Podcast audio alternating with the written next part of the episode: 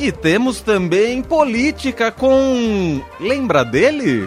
Pedro Venceslau. Olá, Pedro. Boa noite, Manuel. Boa noite, Leandro. Boa noite a todos. Estou de volta. Uau, Pedro, que temporada que a gente viveu sem você aqui, Pedro Venceslau. Parece que foi um mês meio longo, né? Esse mês de janeiro. Já estava o Réveillon de janeiro para fevereiro, né? É, exato. Teve de tudo. Bom, bem-vindo de volta. Descansou bastante, Pedro? Ah, deu para aproveitar bastante, deu para viajar um pouco, acompanhando os, os acontecimentos meio de longe e acompanhando a minha portuguesa voltando para a Série B, infelizmente. Calma, Pedro, ainda dá, ainda dá para se recuperar. Ô Pedro, bom, vamos começar aqui que o grande debate do momento no país, um dos grandes debates, né, diz respeito à relação do governo e do presidente Lula com o Banco Central. Né, uma pressão que o Lula tem exercido fortemente contra o presidente do Banco Central, Roberto Campos Neto, e a maneira como a instituição tem agido para segurar a inflação. Ah, na visão ah, do governo petista, os juros poderiam ser mais baixos, no momento em que o Banco Central tem de maneira formal garantida a sua autonomia. Queria te ouvir um pouco sobre as razões desse, desse conflito instaurado neste momento no princípio de governo, Pedro. Pois é, depois desse agitado mês de janeiro, que é o presidente Lula precisava encontrar um novo antagonista. Já houve uma espécie de desgaste de material desse antagonismo com Bolsonaro, que está exilado lá em Orlando, ameaçando ir para a Itália. E o Lula precisava criar uma nova, um novo adversário político, até para justificar lá na frente um eventual ano ruim na economia. E eu, assim que voltei de férias, né, Emanuel Leandro, me deparei com uma verdadeira campanha que não se, não se resume ao Lula.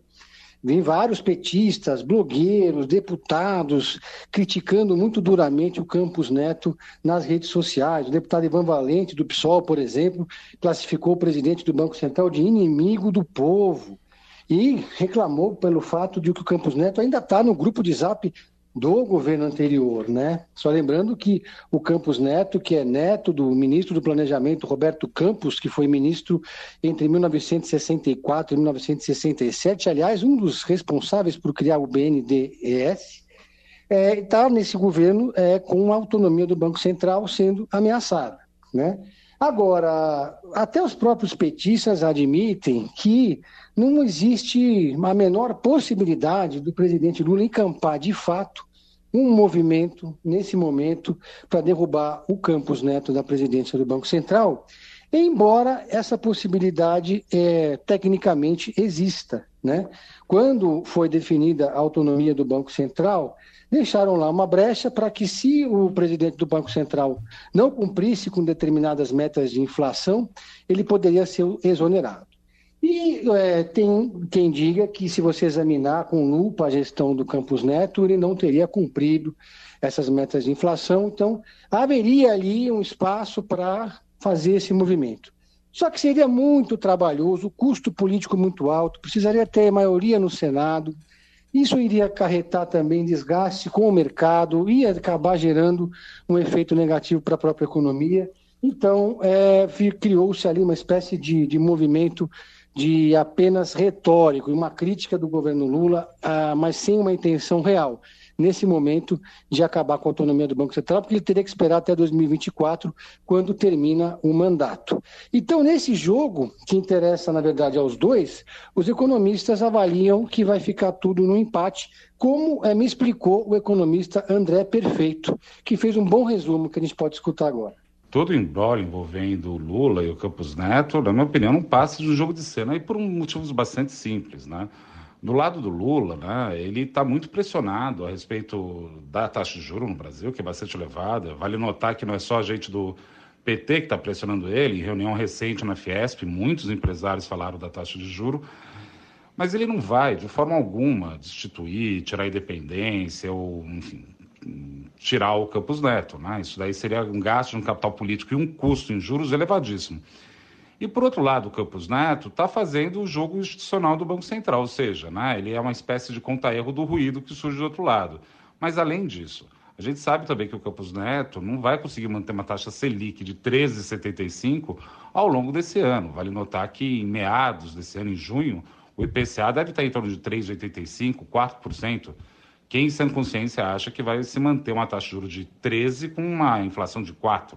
Não dá para manter isso durante muito tempo. Então, isso tudo é um ruído e mais do que isso, né? É uma forma dos dois lados arranjar escape para as tensões que eles estão vivendo é, na, assim, na sua vida mais imediata. Então, isso tudo tem que ser visto com alguma cautela, na minha opinião. Não é tão grave, talvez, quanto pareça. Tá, e o André Perfeito, em entrevista para o Pedro Venceslau, falando um pouco mais sobre essa situação que tem mobilizado o debate, né? Uh, hoje houve um café da manhã com veículos simpáticos ao governo, podemos colocar dessa maneira, Pedro. E, e, aí o Lula disse ali neste evento, não quer, segundo o site 247, ele teria dito: não quero confusão com o Banco Central, eu não discuto com o presidente do BC. Ele deve explicação ao Congresso Nacional. Quero é que o Brasil volte a crescer e a distribuir renda. É, teria sido a frase, a declaração feita por Lula neste encontro, neste café da manhã ah, nesta ah, terça-feira. Bom, o fato é que. E o Lula sabe disso. É curioso pensar que no Lula 3 ele vai cometer esse tipo de atitude com toda a experiência já acumulada que qualquer presidente, quando palpita demais na política econômica, dá muitas declarações, mexem com as expectativas, mercado, e aí você tem taxa de câmbio elevada, tudo isso diante de uma confusão criada pela própria retórica do Lula. Uh, mesmo que o André Perfeito diga que a crise em si não é tão grande, mas em grande medida causada pela própria, pelo próprio Lula, né, Pedro? Daí gera desgaste, né? Gera uma dificuldade ainda maior de você é, controlar a inflação, a inflação. Tanto é que um, um, dos maiores críticos dessa ofensiva do presidente Lula contra a, o Banco Central, contra a estratégia do Banco Central, é justamente o ex-ministro Henrique Meirelles, que foi o presidente do Banco Central no governo Lula. O Lula costuma dizer que o Meirelles tinha 99,9% de autonomia.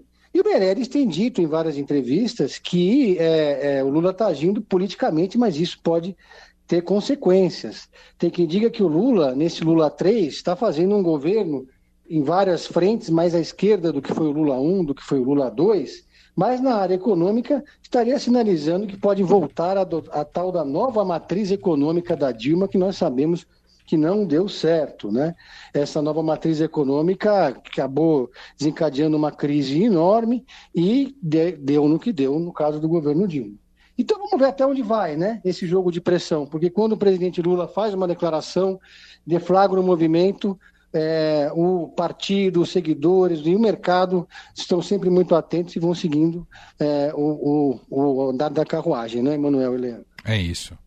Bom, para fechar, o Pedro ficou de férias. Não sei o quanto nas férias ele também se dedicou a assistir a uh, séries, filmes, tudo aquilo que compõe um repertório do Pedro em série. O que, que você compartilharia com a gente ou você só ficou vendo as ondas do mar em loco, Pedro?